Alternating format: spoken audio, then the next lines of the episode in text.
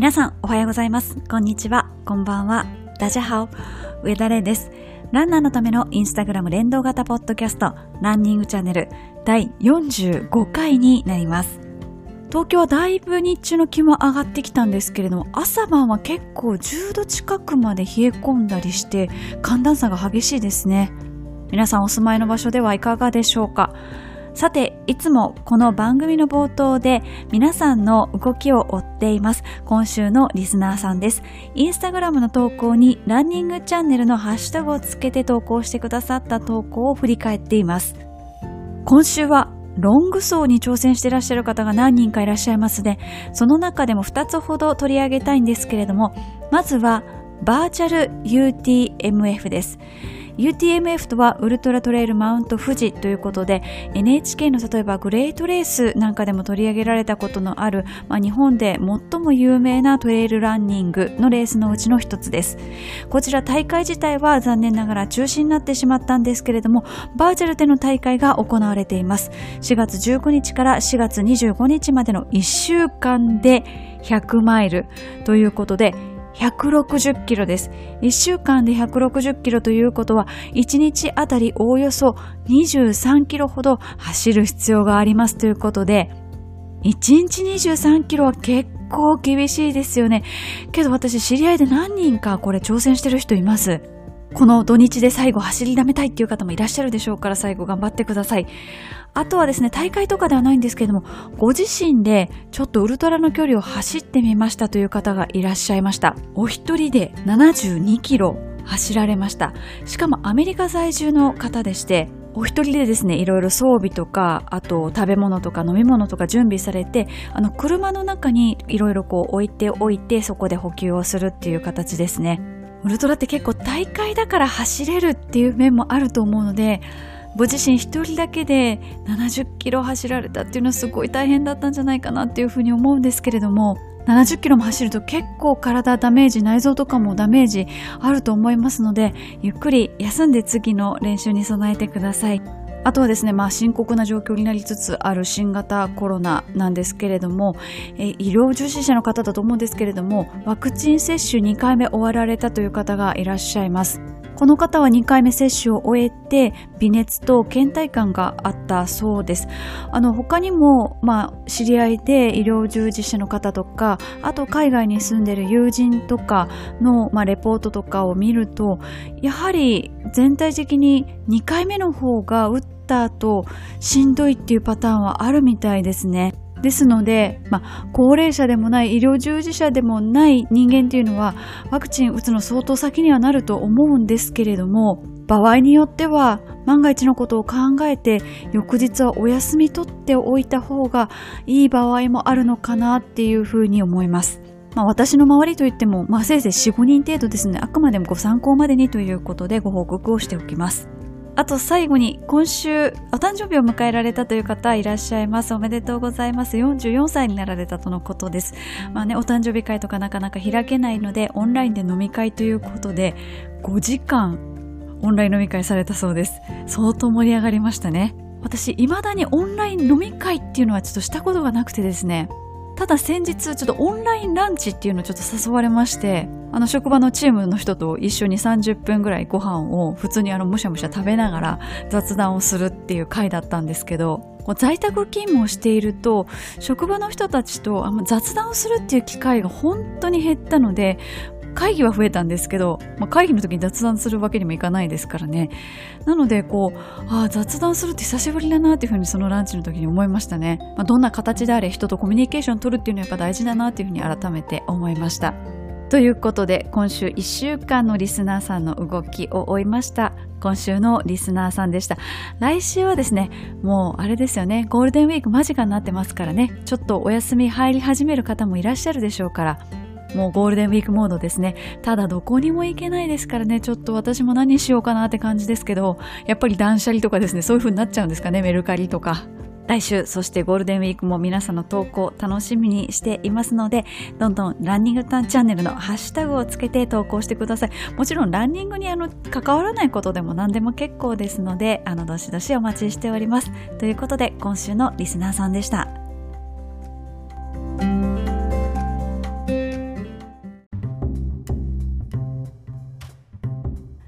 それでは、ランナーズボイスのコーナーに移りたいと思います。こちらのコーナーは、インスタグラムのストーリーズの中にある質問コーナーを利用しまして、ランナーの皆さんからいろいろご意見頂戴するコーナーとなっております。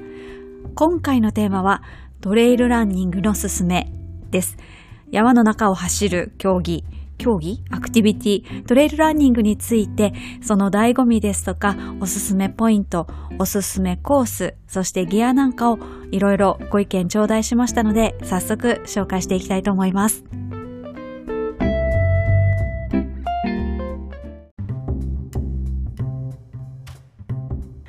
それではまず最初に皆さんが感じてらっしゃるトレイルランニングのいいところをご紹介していきたいと思います。一番ご意見が多かったのが自然を満喫できるところです。いただいたご意見をご紹介していきますと、自然との一体感、現実逃避、そして山飯、絶景というふうに書いてくださっている方がいらっしゃったりとか、あと大自然の静けさの中で大地を踏みしめて走るのは最高の幸せを感じますというようなコメントもいただいております。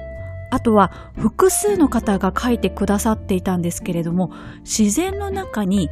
溶け込む感じということです。楽しむというよりかは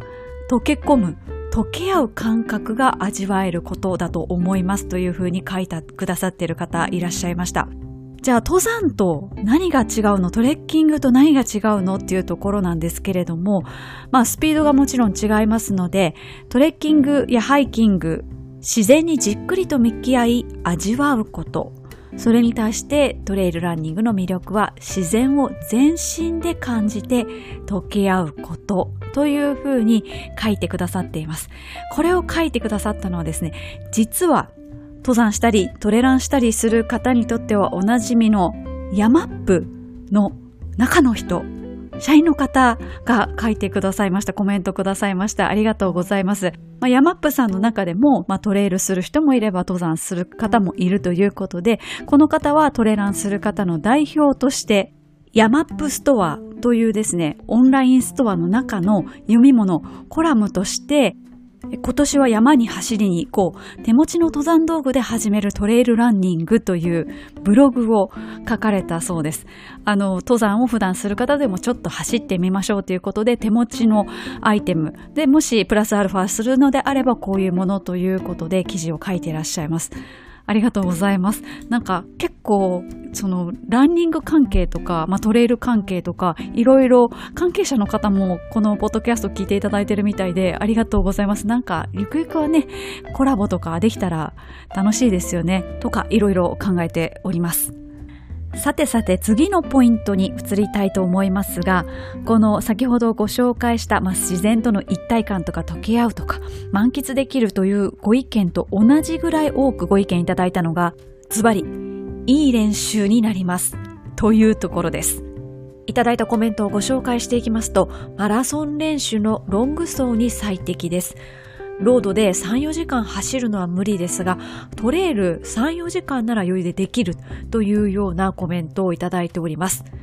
あとは体幹が鍛えられますよとか、普段使わない筋肉が鍛えられますよというふうに書いてくださっている方もいらっしゃいます。まあそういう普段使わない筋肉、体幹が鍛えられることによって、フルマラソンの後半失速を防げます。また、起伏のあるコースなので自然と筋肉がつきますということで、まあ、意識しなくてもそういうふうに鍛えられるという効果があるというふうに皆さん実感されているということですね。で、きっちり結果が出ている方がいらっしゃいまして、え去年はトレイルとあとインターバルを頑張って、ハーフで3年ぶりに PB を出しましたという方いらっしゃいました。でもちろんのことをその体力的にフィジカル的なトレーニングになるっていうのももちろんなんですけれども精神力が鍛えられますっていうふうに書いてくださっている方もいらっしゃいます。ランできつい登りに出くわしても、あの時の何々山に比べればマシと思えれば、きっと乗り越えられるはずって。確かにそれはありますね。普通のロードじゃありえないような勾配とかありますからね。あとトレイルの場合はこう、登りきった後、あ、あそこがちょっと頂上っぽいとこだなと思っても、ちょっとだけ下がってまたもう一段上がるみたいなところとかも結構あるじゃないですか。なんか頂上トラップみたいな感じで、えー、まだ登るの？みたいなのがあったりとかですね。こう事前にこう勾配を調べていたとしても、こう全体の勾配を見ると、そういうようなちっちゃい登りとかって見落としがちで、実際に行ってから絶望するっていうことは何回もありましたね。ということで山を走ることによって、まあ、ロードにも活かす、活かせられるというところを挙げてくださっている方たくさんいらっしゃいました。そしてその一方でと言いますか、いやこれだけ聞くとトレランってすごいしんどいな、なんか嫌だなっていうふうに思われる方もいらっしゃるかとは思うんですけれども、次にいいところとして挙げてくださった方、複数の方がですね、急がなくていいところ、歩いていいところっていうのがやっぱりトレランの良さですというふうに書いてくださっています。コメントをご紹介しますと、疲れたら歩いていいんです。タイムも気にしなくていいんです。とにかく自由なんです。ですとか、ロードと違ってずっと走らなくても大丈夫。というか、急な登りはそもそも走れません。で気持ち的に歩いても良いところ。マラソンではよほどじゃないと罪悪感があってというところですね。その歩いても罪悪感がないっていうところは複数の方が書いてくださっています。こうマラソンの場合は、まあ、人が見てるっていうのもありますし歩いてると沿道の人が歩くなとか言ってくる人も結構いますよね。あの、歩いてる人は歩きたくてあんまり歩いてるわけじゃなくって、本当に足が痛いとか、本当にしんどい足動かないっていうので、まあ、致し方なく歩いてるので、まあ、それを責めるのもどうかとは思うんですけれども、多分、まあ、走らない方だったりするので、そういうのを言ってる方っていうのが、そうだと分かっていても、やっぱり歩くなって言われちゃうと、ちょっとへこみますよね。で、トレーランの場合は、まあ、ね、人が見てるわけではないですし、そもそもずっと走ってられる競技でもないですから、そこは心配しなくていいと自由にできるっていうところがいいっていうふうに思ってる方いっぱいいらっしゃるので、やっぱそれだけやっぱりロードで歩くっていうことの罪悪感大きいんだなっていうところの裏返しだと思います。で、ロードの場合は自分との戦い、自分の記録との戦いっていうので、こう結構こう自分に集中しなきゃいけないっていうところあるんですけど、まあトレイルランニングの場合は、まあそうやって歩いてもいいとか、まあ自由だとか、まあ気楽に考えていいっていうところもあるので、その1分1秒争うような慌ただしさがないところ、そしてそのもし転んだ人がいたら助けてあげられる、その余裕も自分にあるし、まあそういう競技だっていうところですよね。もちろん超一流のトップ選手とかなるとトレイルランニングでも1分1秒争ったりとかもしかしたらライバルが転んだらラッキーって思ったりとか誰かが道をロストしたらラッキーって思う局面ってあるのかもしれないですけれども、まあ、大多数の一般のトレイルのランナーの方って、まあ、そこまでは追求しないので心の余裕っていうのも出てくるかもしれないですし山でこけると大変ですからねやっぱりちょっと助けてあげないとっていうふうになりますよね。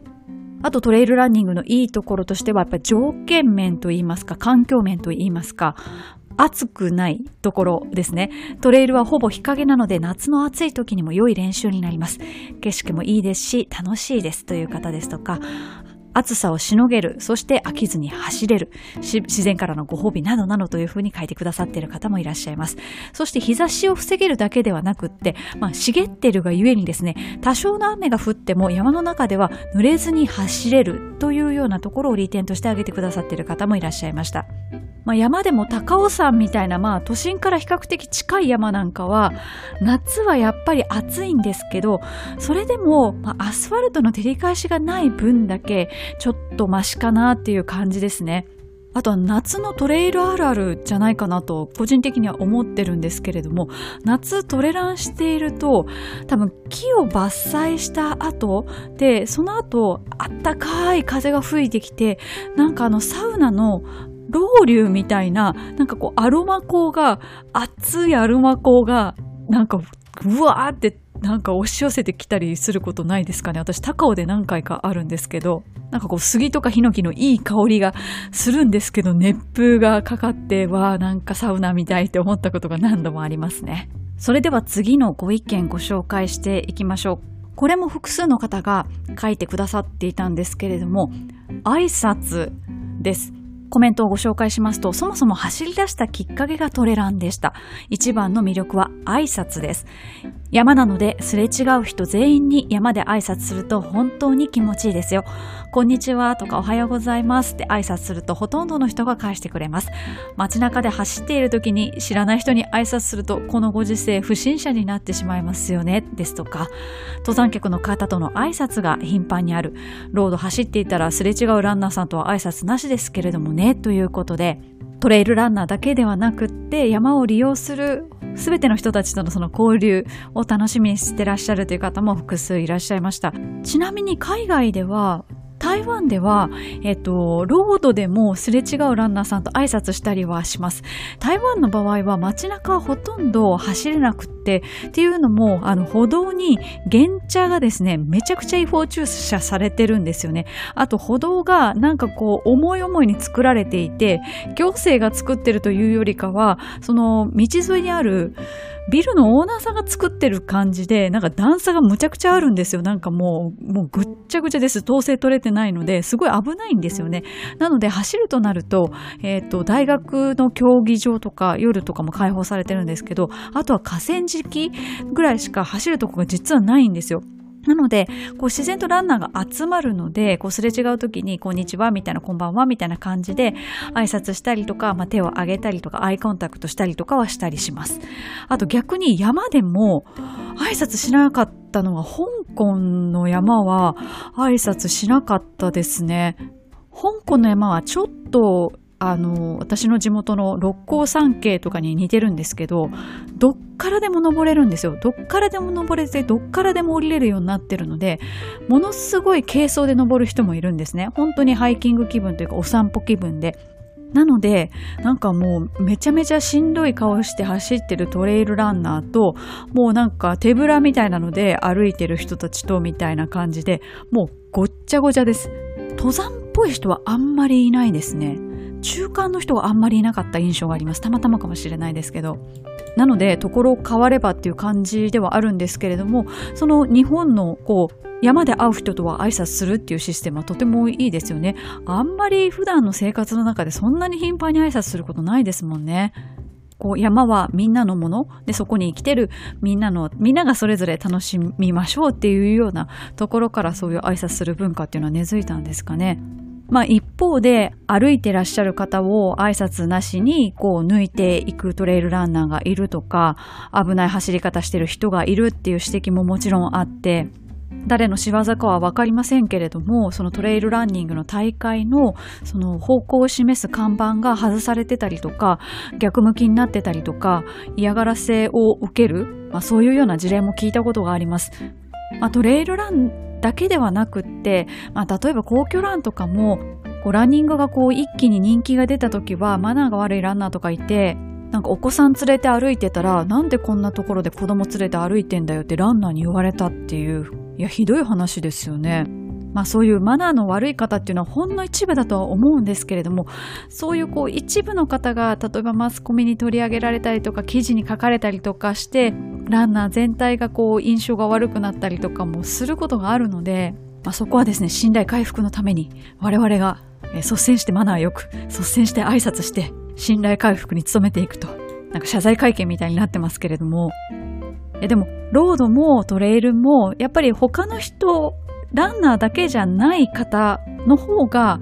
利用してるのは多いじゃないですか。ロードも普通に歩いたり自転車こいだりしてる人の方が多いですし、トレイルだって普通にお散歩してる人、トレッキングしてる人、登山してる人の方が多いわけですし、いろんな人がいるっていう中でやらせてもらってるので、やっぱ譲り合いの精神っていうのは絶対必要だなっていうふうに私は強く思っております。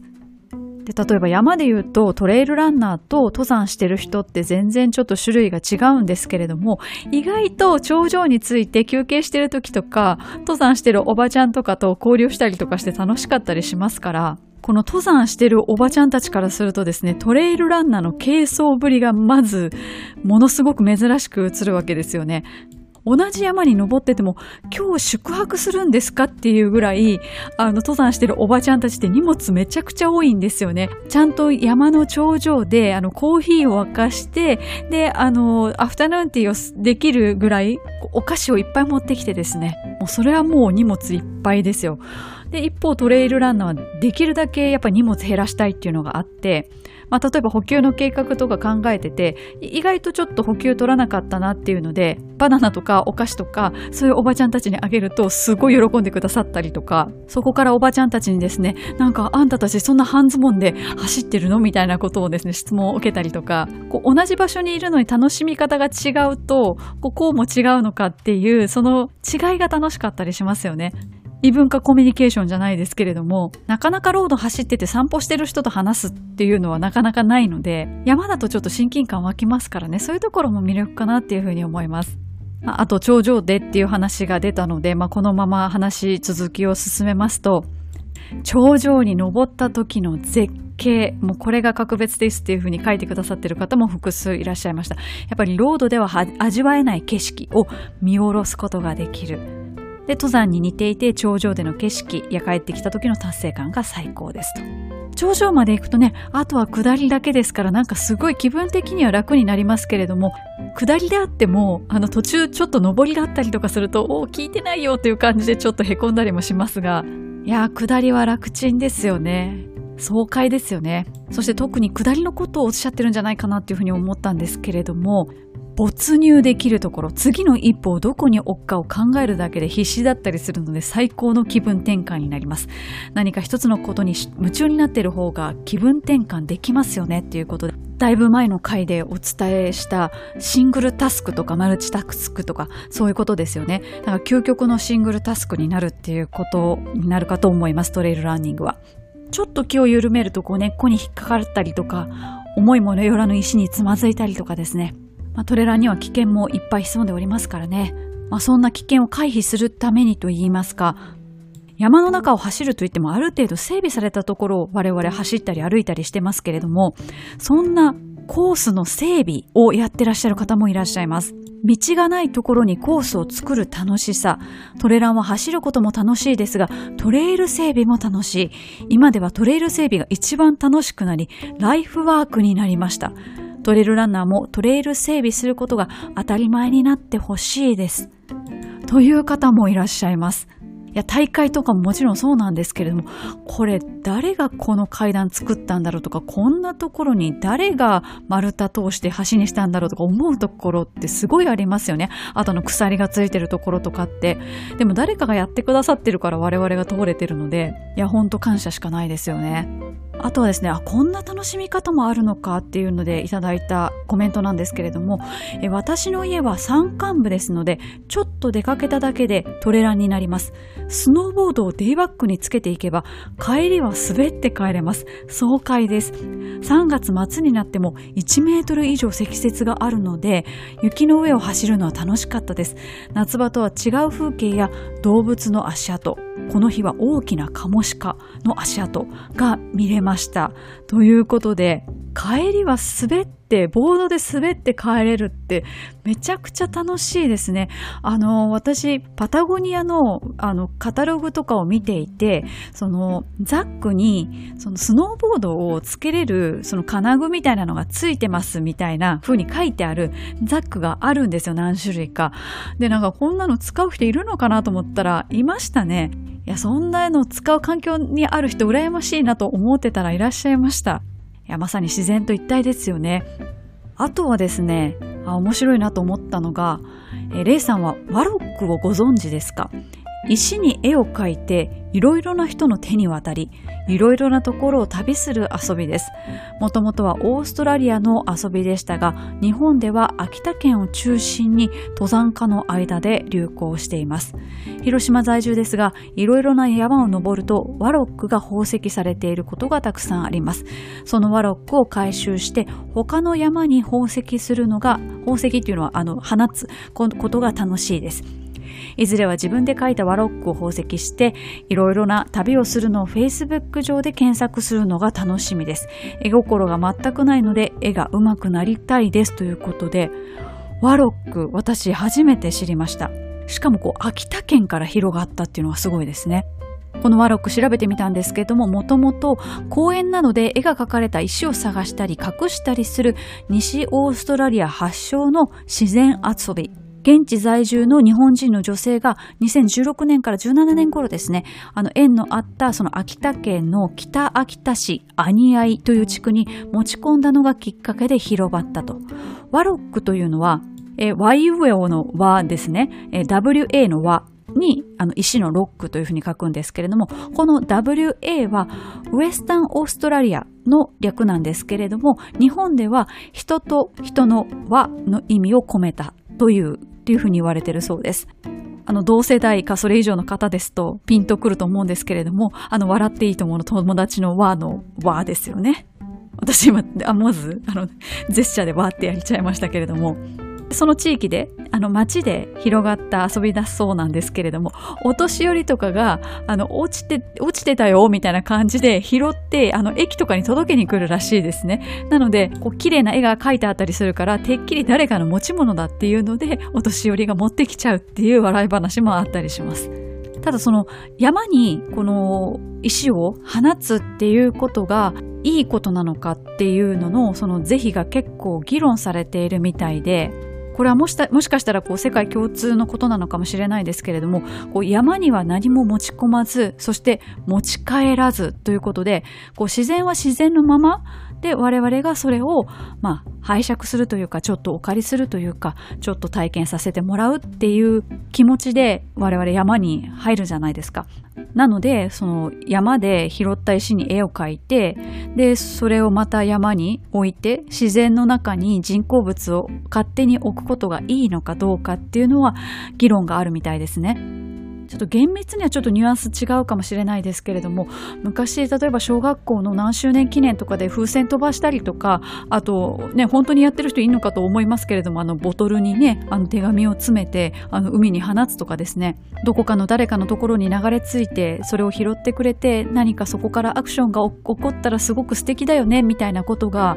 今は SNS がありますから手軽に連絡が取り合えるじゃないですか。なんかよりワクワクは広がりやすくなってますよね。それこそ私小学校の時になんか25周年か30周年かでみんなで風船を飛ばして、まあ今から思えばね、環境に悪いですけれども、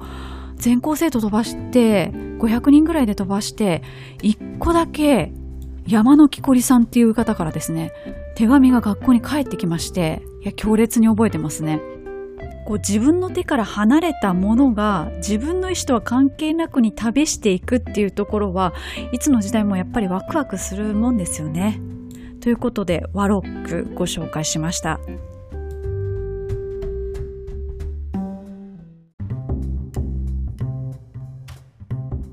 続きましてはおすすめのトレイルランのコース、場所をご紹介していきたいと思います。まずは茨城県からです。茨城県はですね、まず筑波山の周辺のところからご紹介していくと、まあ、そもそも筑波山ですね。筑波山の周りは都心から近く起伏があって楽しいです。エスケープコースもあるので安心ですということですね。あとそこの近くの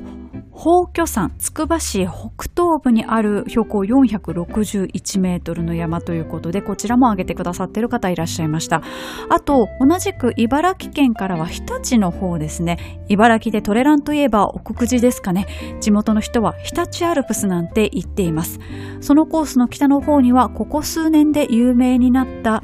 お岩神社という神社があります。でも最近奥久慈よりも南西に位置する日立市で参道が整備されましたということで、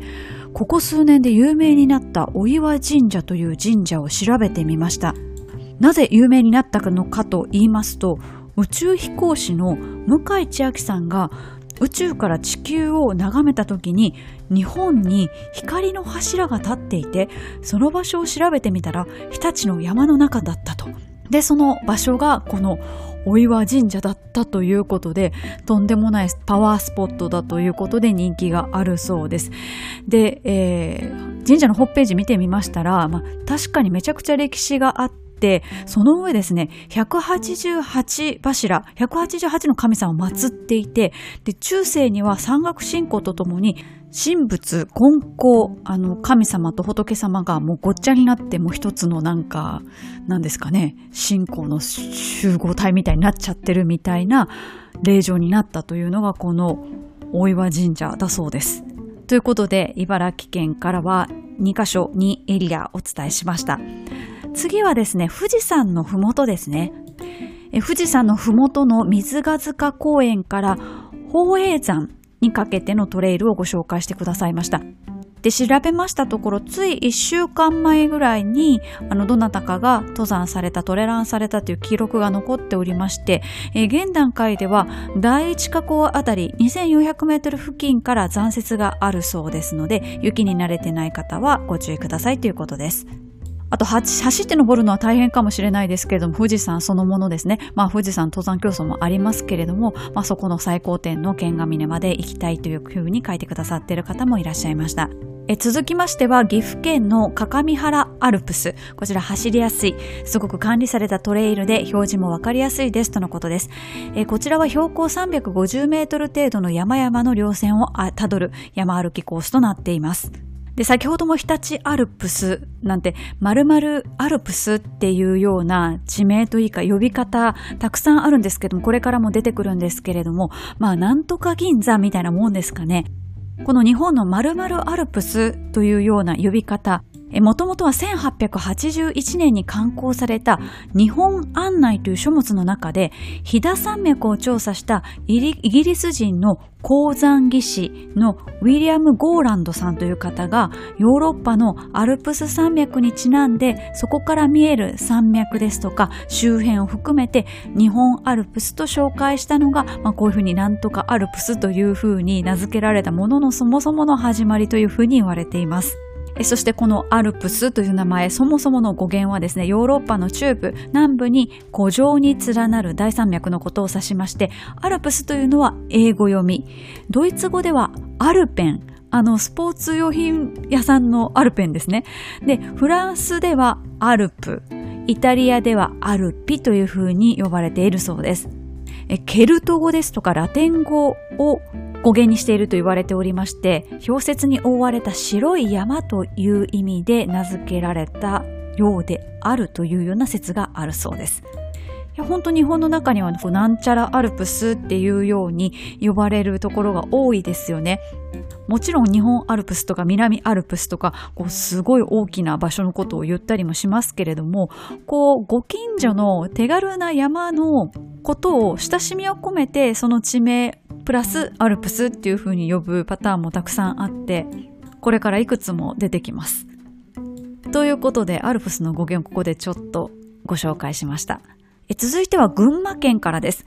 群馬県太田市の八王子山丘陵はおすすめです。UTMF 運営代表の冠城さんがプロデュースの大会が6月に開かれるトレイルです。高速のインターが近いのでアクセスしやすいです。低い山というよりかは丘なのですが、それなりに起伏が楽しめるコースです。何より熊が100%出ないのが安心。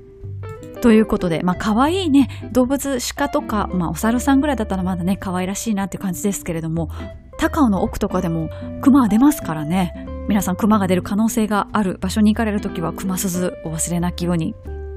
えそして続きまして長野県からです。妙高高原とマダラオ高原がおすすめですということで、マダラオ高原に関してはマダラオフォレストトレイルズえ50キロなんかも行われていますよね。えそして続きましては埼玉県です。埼玉県はですね、飯能周辺ですね。えコメントをご紹介しますと、トレランは初心者ですが、埼玉県の日和田山、頂上手前の神社からの景色が最高です。日和田山は低山、周辺コースをうまくつなぐと、まあまあ走れます。電車でも行けますということで、え電車ですと西部の駒駅、え高く麗しい駅と書いて駒駅ですね。で、初心者でも気軽に登れることから人気のコースだそうです。登山漫画の山のすすめにも登場していることでも知られていますということです。あとこの周辺でコメントをいただいたのは反応。山だけれども走れるコースですということで、こちらは、えーヌメラルズファンティームの中の人からいただきました。皆さんヌメラルズってご存知でしょうか？ご存知ないという方はですね、ニコアンドというアパレルのブランドはご存知の方多いかと思います。このニコアンドがプロデュースするオリジナルのレーベルがヌメラルズというものでして、これは個人的な見解ではあるんですけれども、あの、これはスポーツ用とか、これは普通の、例えばファッション用とか、そういうののえボーダーをつけないようなレーベルですね。で、こちらのレーベルが主催している、あの、ランニングチームがありまして、私もそれに、あの、何回か出させていただいたことがあります。ということで、ヌメラルズの中の人からもいただきました。ありがとうございます。続きましては千葉県からです。千葉県からはですね、ノコギリ山を挙げてくださる方が何人かいらっしゃいました。コメントをご紹介しますと、千葉県民、なんと言ってものこぎり山、道の駅、保田小学校スタートで、関東ルート、これは関東ふれあいの道ということだと思うんですけれども、から浜金山で行き、ピストン19キロの楽しい旅ですということです。このノコギリ山なんですけれども、読んで字のごとく、ノコギリの葉みたいな山ということで、なぜこういう風になったかと言いますと、もともと、良質な石材の産地として、江戸時代から盛んに採石が行われたそうです。その、あの、採石場の跡は今でも存在しています。結果、露出した山肌の岩が、ノコギリの葉状に見えることから、この名前で呼ばれるようになったとのことです。また先ほどお伝えしました関東ルート、関東ふれあい道なんですけども、ちょっとなんかほっこりする名前なので、なんかこの辺独特のなんか道なのかなと思って調べてみましたら、なんとなんと関東地方1都6県をぐるりと一周する長距離自然道、自然歩道で総延長が約1800キロ、えー、東京都八王子の梅の木平を紀州店に高尾山、奥多摩、秩父、妙義山、太平山、筑波山、霞ヶ浦、九十九里浜、房総、三浦半島、丹沢などを結ぶぐるっと一周すると1800キロのコースということで、関東ふれあいの道というものだそうです。全く知らなかったですね。壮大ですね。そして関東地方続きましては神奈川県です。神奈川県からはまずは鎌倉周辺を挙げてくださっている方いらっしゃいました。鎌倉天園ハイキングコースが近場で気持ちよくてよく行っていました。れいちゃんも行ったということで私もよく行ってるコースです。横浜市の最高峰と鎌倉市の最高峰が一度に走れるコースになってるんですけどどちらの山も250メートルぐらいしかないのですごく手軽なコースですね。私初めて行った時に、あの、鎌倉の県庁寺っていう有名なお寺に最終的に出てきてしまって、なんかどうもですね、お金を払わないといけない寺っぽいみたいな感じで、こういろんなところに書いてあるんです。なんか配管料500円みたいなことが。でもこう山から入っていったので、お金払う場所がなくてですね、最終的にあの、なんか一番最初というか正門みたいなところまで行って、すいません、山から迷い込んだんですけれども、お金いりますよねって言ったら配管料500円いただきますって言われまして、トレイル走って最終的に500円払うっていうことになってしまいました。あの、せっかくなのでちょっと参拝して帰りましたけれどもね。ということで、鎌倉周辺のコースを上げてくださっている方複数いらっしゃいましたし、あとはですね、やっぱ三浦半島の方ですね。こちらも出てきました。三浦アルプスと呼ばれるコースは、宣言山からの江ノ島、富士山一望の眺めが最高ですということで、やっぱり海の見えるトレイルはいいですねというふうに書いてくださっている方いらっしゃいました。えそうしてもうちょっと東京から足を伸ばして伊豆方面ですね。伊豆山の稜線、西名峠からだるま山のルートは西に駿河湾、北には富士山が見れる最高のトレイルです。ということで、この辺はトレイル走れるコースがたくさん取れる地域なんですけれども、え、例えば天城峠から西名峠を経てだるま山、え、金環山、え、伊豆稜線歩道重曹、日帰りで約42キロだそうです。また、伊豆トレイルジャーニーのコース、こちらも富士山ですとか駿河湾が見えて景色が最高ですということです。で完全に余談なんですけども、大会のホームページ見ましたところ、この伊豆トレイルジャーニーの、このなんとか峠ってありますよね。先ほどだったら天城峠とか西名峠って。この峠って、英語で言うと、通り過ぎるのパスなんですね。初めて知りました。そして、伊豆といえばですね、海産物が美味しいんですよね。まあ、それだけでなく山もあるので、海の幸、山の幸、もうどちらの堪能もそのついでにっていう、ついではどっちだっていうことで、トレランがついでなのか、まあ、海の幸、山の幸がついでなのか、どっちだって、まあ、ね、どっちもどっちですよね。えそして海も山もあるといえば、私の地元神戸です。神戸といえばなんですけれども、富士山の重走路。これはもう全体の中でも一番多かったコースですね。私の地元の神戸市須磨区からですね、宝塚まで続く56キロのコースになっています。で、古くから地元の人には親しまれていまして、私の父なんかもですね、学生時代って中学生時代なのか高校生時代なのか、なんか友達と一緒に六甲山の重走路、なんか下駄を履いて歩いたとかいう話を聞いたことがありますね。なんで下駄なのかよくわかんないですけれども、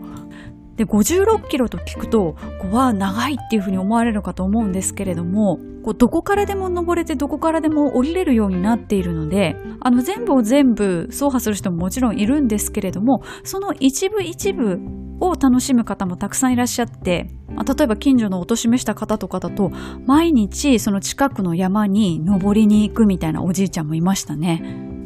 山の途中にですね、社みたいな休憩所みたいなところがあって、なんかそこになんか記録をつける台みたいなのがあったりとかですね、本当にお散歩行く感覚で山に登りに行くっていうような感じですね。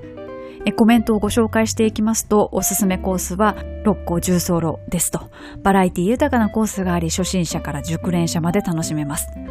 また神戸の六甲重走路は一気に完走するには時間がかかるけど途中離脱しやすく何回かに分けて挑戦できるのでおすすめですまあ私は前半しか走ったことないですけどっていうことでかっこまるでやる気満々で参考書を買って最初しか読んでいない中高生みたいですがということで、このパターンで言うと、今私、料理の本はですね、買っただけでもう作れた気になってますね。ダメですね。あとはですね、六甲山をお子さんと一緒に走って遊んでますよっていう方いらっしゃいました。6歳の息子さんと遊びに行っているそうです。ちなみにこのコメントをくださった健太郎さんなんですけれども、あの、ポッドキャストをされていまして、ちょっとご紹介するタイミングをずっとしていたんですけれども、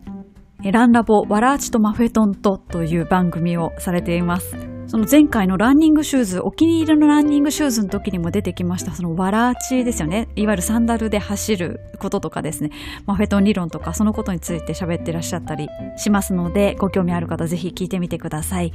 そしてまたまた出てきましたなんちゃらアルプスシリーズです。今度はハリマアルプスです。え兵庫県の神戸市よりも西側ですね、加古川市。で、こちら、えっと、高見倉山周辺なんですけれども、お花見ランコースの回でもご紹介しました場所です。初日の出の名所らしいですね。とある調査で日本一初日の出が綺麗な場所に選ばれたこともある山ですと。笑いって書いてあるので、これは多分何を基準にしてるんだろうなっていう笑いだと思うんですけれども。で、このハリマアルプスで何やら流行ってるものがあるそうでして、ラクダミクラというものなんだそうですね。で、早速検索してみましたところ、このハリマアルプス周辺を走ると、ラクダみたいになるお絵かき欄みたいなもんですね。お絵かきトレランと言えばいいんでしょうか。ラクダさんが描けるということで、ラクダミクラ、高見倉山のミクラですね。ちなみにこちらは18キロから19キロぐらいのコースだそうです。ただ山ップの記録とかを見てみると、立ち入り禁止区域があったりするので、ちょっと事前に調べてから行かれることをお勧めします。えさてさて次は海を渡って四国徳島です。徳島の剣山、そして二郎牛。登山コースかなっていうふうに書いてくださっているんですけれども、この二郎牛の二郎っていうのは、あの、次の郎あの、一郎二郎みたいな感じですね。いきなり二郎さんが出てきたので、何かなと思っていたら、剣山自体が別名、太郎牛というふうに呼ばれているらしくって、太郎二郎の兄弟ということで、太郎牛と二郎牛というふうな名前がついているそうです。そして九州からもおすすめしてくださっている方がいたんですけれども、鹿児島県に集中しておりました。お竹道から高千穂峰、またそこに近いですね、関門岳なんかも挙げてくださっています。鹿児島在住でなくても鹿児島空港からバスですぐに行けるのでおすすめですということです。こう改めて鹿児島県の地図見てみたんですけれども結構山多いですよね。そしてこの話題で思い出したのがあの指宿菜の花マラソンに出た時にそちらのマラソン大会ってあの途中ハーフのところでしか記録取るところがないんですね。スタートとゴールとハーフのところだけなんですよ。で、ハーフのところを越した後に、近くの開門岳に登りに行ってからゴールする人がいるらしいっていう話を聞いたことがあるんです。指宿菜の花マラソンって一応制限時間が7時間なんですけど、7時間になれば一応交通規制を解除します。ランナーは歩道を歩いてくださいっていうことで、一応多分ゴールはできるんですよね。なので、山に寄っちゃう人がいるっていうのを聞いたことがあります。それを思い出しました。えということで、各地のおすすめのトレイルコースをご紹介してきたんですけれども、北の方の地域のトレランコースがないということで、はなるほどと思ったのが、北海道の方からですね、北海道でトレランしたいけど、熊が怖いっていうことらしいです。いや、熊ほんと怖いですね。会ったことないですよ、もちろん。でもちょっとふとした時にですね、私あの、熊の事件というか、三毛別ヒグマ事件っていう大正時代に起きた日本で最悪の獣害っていうんですか？動物が起こした事件をふとウィキペディアで読んだことがありまして、その後寝れなくなっちゃいましたよね。こう事実は小説よりもきなりっていうのと、ウィキってあくまで辞書で淡々と書かれているじゃないですか。淡々と怖いことを書くっていうか、淡々と恐ろしいことを書く。それを読むほど恐ろしいものないなっていうので、ほんと寝れなくなっちゃいました。いや結構、熊のそういう事件って日本でいくつも起こっていて、もう実際亡くなった方もたくさんいらっしゃるので、本当に気をつけた方がいいですって気をつけようがないですけれども、あといろんな記録見てると熊ってしつこいんですよね。何回も襲ってきたりとか、一回人を食べたことはある熊はですね、またなんか人を食べたくなるとかよくわかんないですけどとにかくなんか恐ろしいです。なので、あの、トレランする方はですね、あの、ヒグマとか出る地域じゃなくても、普通のクマが出る地域でも、あの、もちろん気をつけてください。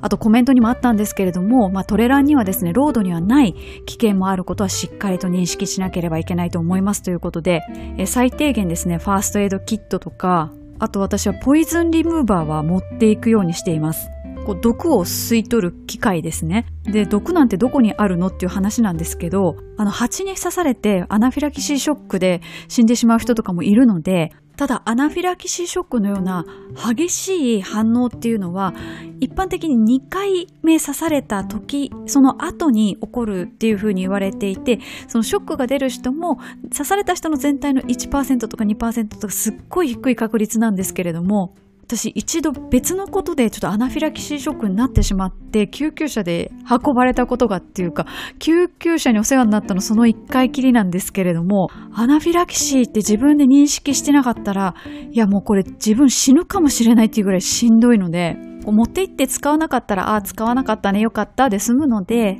山に入るときはその辺の準備にもですねぜひぜひ抜かりなく行ってください。ということで皆さんのおすすめのトレランコースをご案内しました。最後にですね、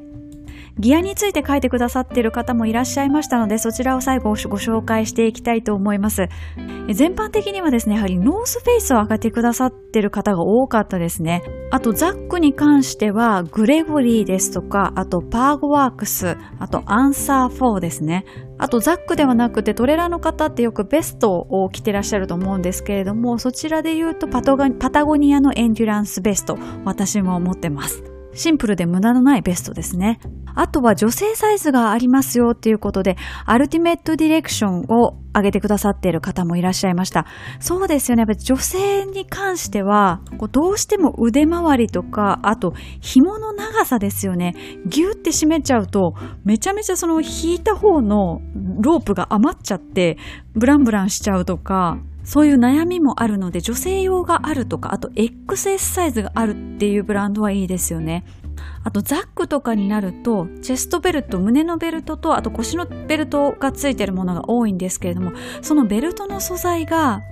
結構目の粗いものだと擦れちゃって T シャツとかがモケモケになっちゃったりするので、モケモケになるっていうのはこう毛羽立っちゃうので、例えばアンサー4のトレラン用のリュックなんかはそういうチェストベルトとかは、あの、ものすごく目の細かいテープでできていて、そういう風に擦れて、あの、モケモケにならないようになってたりします。っていう細かい配慮がされてたりするんですよね。あとはシューズでご紹介すると、シューズの回には出てこなかったサロモンのスピードクロス。あと、ウェアですとパタゴニアのキャプリンの T シャツを挙げてくださっている方もいらっしゃいました。こちらはもう結構この番組で出てきてるアイテムですよね。私もなんだかんだでほぼ全種類持ってますね。ということで、ギアに関してもご紹介しました。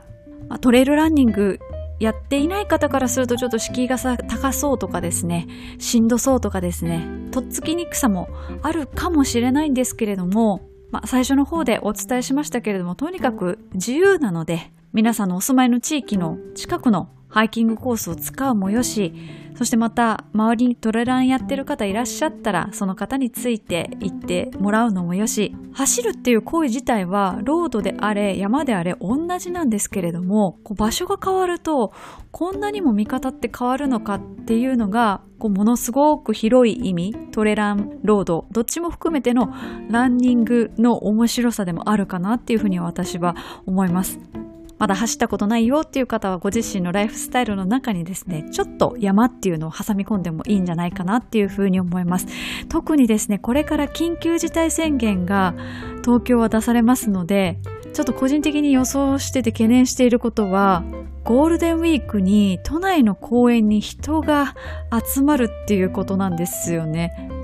あの大型ショッピングモールとか百貨店とか商業施設あとスポーツイベントも中止になるってなるともう行くとこなくなりますよね皆さんね。なので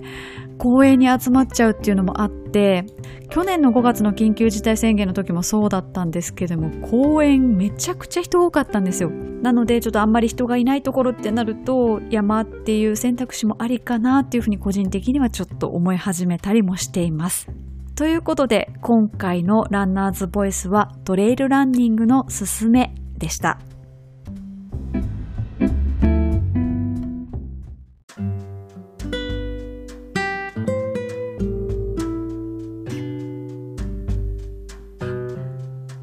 そろそろお別れの時間が近づいてまいりました。今回のランナーズボイストレイルランニングのすすめいかがでしたでしょうか？まだトレイルランニングしたことないっていう方はですね、やってみようかなっていうふうに興味が湧いた方がいらっしゃれば嬉しいですし、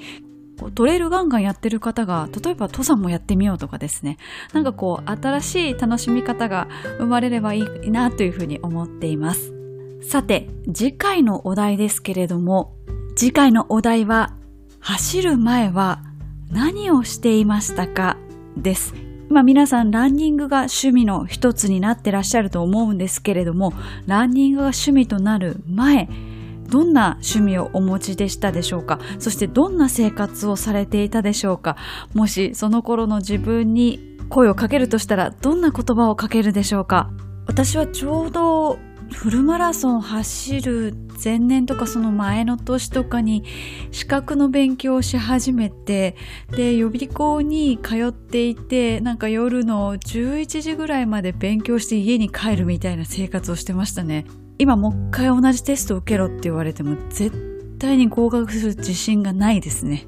今思えばランニング始める前にその勉強やっといてよかったなって思いますね。ちょっとあの勉強とランニングは両立できないなっていう感じですね。ということでなかなか思い出せないっていう方もいらっしゃるかもしれないですけれども、ぜひぜひ記憶をたどり寄せてですね、ランニングする前の自分を思い出していただければなというふうに思います。